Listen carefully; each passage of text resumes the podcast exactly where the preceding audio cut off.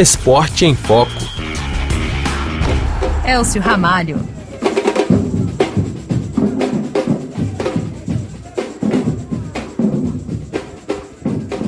Foi ao ritmo de batucada que os torcedores foram recebidos no estádio Oceano, em Le Havre, no norte da França. Milhares de franceses da cidade e região não quiseram perder a oportunidade de ver a seleção brasileira jogar, mas também muitos brasileiros. João Gabriel veio com um grupo de sete amigos que moram na região parisiense para essa cidade. Gastou cerca de 60 euros e disse que foi mais barato do que tentar ver o jogo em Paris na próxima terça-feira entre Brasil e Tunísia.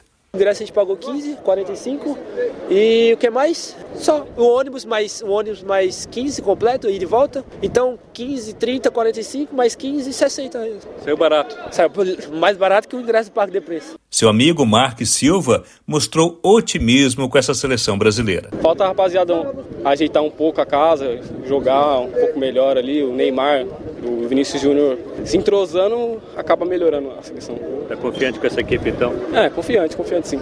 Quem viu de perto não se decepcionou. O Brasil mostrou todo o seu poder ofensivo no jogo contra a Gana, outra equipe classificada para a Copa do Catar. No super-ataque, como ficou conhecido o quarteto ofensivo do Brasil, teve em campo Neymar, Vini Júnior, Richarlison e Rafinha. E esse quarteto brilhou. No primeiro tempo, eles infernizaram a zaga ganense, principalmente pela esquerda. O camisa 10 do Brasil foi o grande articulador das jogadas e foram muitas as chances de gol.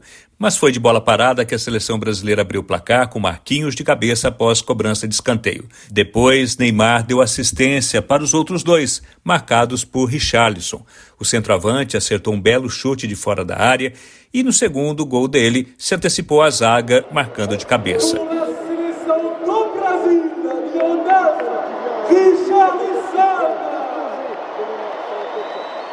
Ele ganhou elogios do treinador Tite. O Richardson cheira gol. Ele. Gol. Ele não quer saber, ele quer finalizar, ele quer ir pro gol. Com placar de 3 a 0, Tite e a comissão técnica fizeram muitas mudanças na equipe para o segundo tempo, dando chances a jogadores que ainda brigam pela sonhada vaga. Na defesa, Bremer entrou no lugar de Thiago Silva. No decorrer do jogo, Tite tirou Casemiro para a entrada de Fabinho, Richarlison deu lugar a Matheus Cunha e Vini Júnior substituído por Anthony. Pouco tempo depois, fez novas alterações para observar o desempenho de mais jogadores. Lucas Paquetá foi substituído por Everton Ribeiro e Rafinha deu entrada para Rodrigo.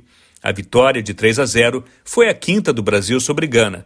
Tite ficou satisfeito com o que viu, elogiou os jogadores e teve um que chamou a atenção: Éder Militão, que foi improvisado na lateral direita. O Militão, para mim, foi surpresa, agradável, foi mais do que eu imaginava.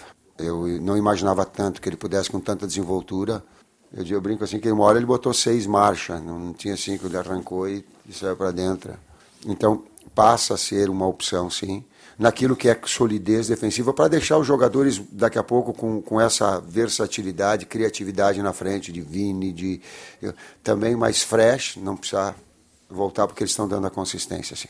Grande destaque do jogo, Neymar comentou a boa fase que atravessa. Já são 11 gols e 10 assistências no início da temporada. Eu estou jogando futebol. o problema nunca foi esse, nunca foi dentro de campo. Né? E sim algumas lesões que acabaram é, me atrapalhando um pouco é, e, isso dificulta qualquer jogador. É, então eu só venho jogando, venho, venho bem, venho tranquilo, feliz.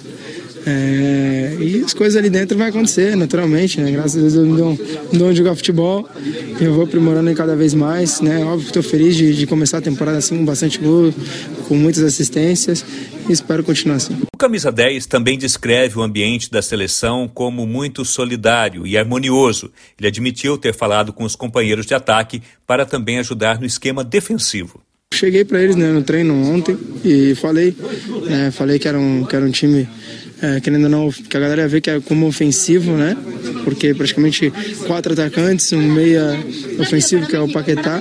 Cheguei neles e, e falei que se a gente quer jogar assim, se a gente quer jogar junto, a gente tem que um ajudar o outro, ajudar a linha defensiva também. Então todo mundo tem que correr.